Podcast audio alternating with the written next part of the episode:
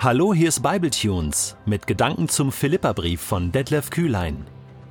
Der heutige Bibletune steht in Philippa 3, die Verse 7 bis 9 und wird gelesen aus der neuen Genfer Übersetzung. Doch genau die Dinge, die ich damals für einen Gewinn hielt, haben mir, wenn ich es von Christus her ansehe, nichts als Verlust gebracht.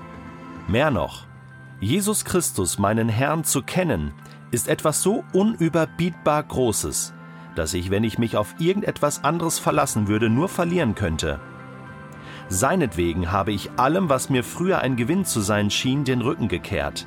Es ist in meinen Augen nichts anderes als Müll. Denn der Gewinn, nach dem ich strebe, ist Christus.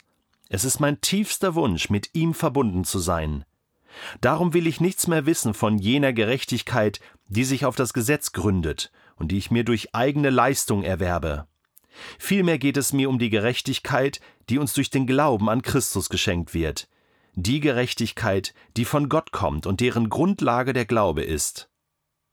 Bevor wir gleich einsteigen in den heutigen Text, möchte ich dich noch einmal auf unser Arbeitsmaterial hinweisen. Wir haben ein B Plus Booklet zum Philipperbrief veröffentlicht. Das findest du auf unserer Website bibletunes.de unter Material. Philipperbrief, das kannst du dir kostenlos herunterladen und damit arbeiten, alleine oder am besten in einer kleinen Gruppe, wo ihr dann zusammen den Philipperbrief anschauen und für euch vertiefen könnt. Ich möchte an dieser Stelle ganz besonders Elvira Howald danken, die nämlich dieses Material für Bibletunes in aller Treue und Bescheidenheit genial entwickelt.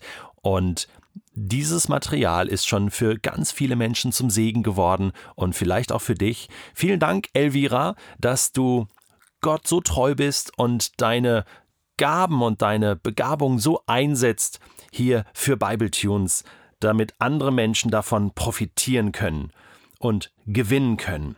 Jetzt äh, habe ich genug Werbung gemacht und jetzt kommen wir zum eigentlichen Text. Und hier beschreibt Paulus in grandioser Art und Weise, was sich durch den Glauben an Jesus alles verändern kann. Und eigentlich sagt er, es verändert sich nicht nur ein bisschen, oder irgendwie etwas an der Oberfläche, sondern es verändert sich alles. Jesus stellt alles auf den Kopf. Was ich damals für Gewinn hielt, wo ich noch gedacht habe, hey, das bringt's, da habe ich den meisten Nutzen von, das ist wichtig. Da muss ich heute sagen, wenn ich es von Christus her ansehe, Vers 7, das ist nicht nur nichts gewesen, sondern es hat mir sogar Verlust gebracht. Ich habe gedacht, es wäre Gewinn, aber es hat mir Verlust gebracht. Es hat mich eigentlich weiter von Gott entfernt. Es hat mir Schaden gebracht. Es hat Schaden angerichtet in meinem Leben. Ich bin stolz geworden. Ich habe meinen Fokus auf mich selbst, auf meine Taten gelegt würde Paulus hier sagen.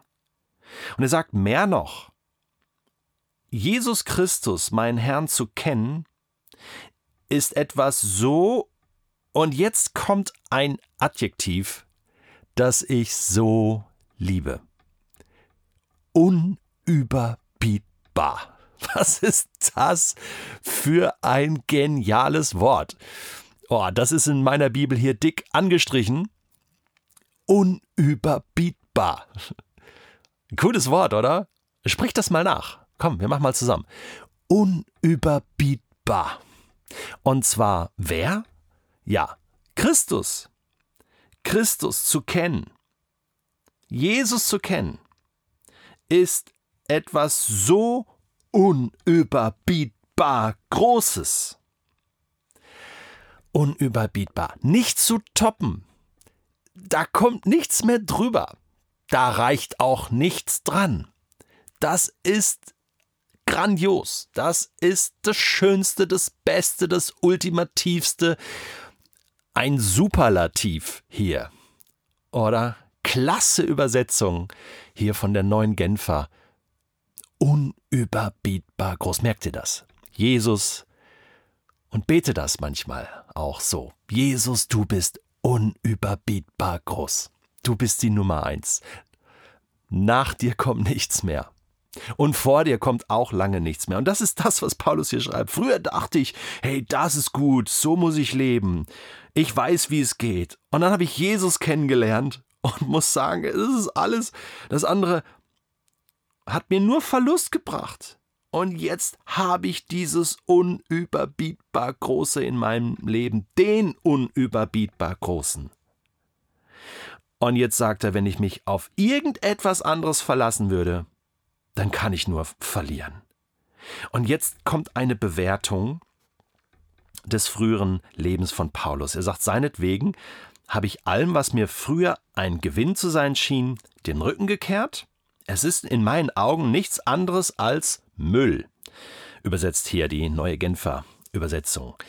Ähm, eigentlich ist hier ein, ein griechisches Wort, das tatsächlich man im Deutschen anders übersetzen müsste, nämlich Stoffwechselausgangsprodukt. ja, was ist das? Äh, ich glaube, in manchen Übersetzungen steht Dreck. Ja, kannst es mal nachschauen in, in deiner Bibelübersetzung, Hoffnung für alle. Dreck, Müll. Ähm, ich glaube, Luther hat früher hat mit Kot übersetzt, K-O-T geschrieben. Du kennst vielleicht Hundekot. Ja, eigentlich haben wir hier wahrscheinlich eine der wenigen Stellen in der Bibel, wo mal das Wort Scheiße steht. Ich muss es leider so sagen. Ne? Denn Stoffwechselausgangsprodukt ist genau das. Also, das ist ziemlich derb. Ich weiß. Aber Paulus will das auch so derb ausdrücken und sagen, das ist alles Mist gewesen. In Anbetracht von diesem unüberbietbar großen Jesus. Das war alles Mist. Das war alles Dreck, das war alles Müll. Denn der Gewinn, nach dem ich strebe, ist Christus. Und mein tiefster Wunsch ist es, mit ihm verbunden zu sein. Und jetzt sagt er, ich will nichts mehr wissen von jener Gerechtigkeit, die sich auf das Gesetz gründet und die ich mir durch eigene Leistung erwerbe. Darum geht es ja in Kapitel 3. Und er schließt das alles kategorisch aus. Wenn Leute kommen, was anderes behaupten, du kannst irgendetwas tun, damit Gott dich liked und, und dass du ihm gefällst. Nein, absolut unmöglich. Paulus sagt, ich hab's ja probiert, ich hab's ja gemacht, mein ganzes Leben bestand daraus. Und ich bin gescheitert. Und ich brauche Jesus, seine Gnade ist genug. Wichtig nochmal hier darauf hinzuweisen, dass Paulus natürlich nicht das Gesetz an sich verurteilt, denn das ist ja der Wille Gottes und das ist gut, die Torah, wo er seinen Willen offenbart und auch Jesus sagt das ja noch einmal. Jesus offenbart sich ja auch im Gesetz. Und, und er sagt mal an anderer Stelle den Emmaus-Jüngern, äh, kannst du nachlesen in Lukas 24, ja, schaut doch nach im Gesetz und in den Propheten.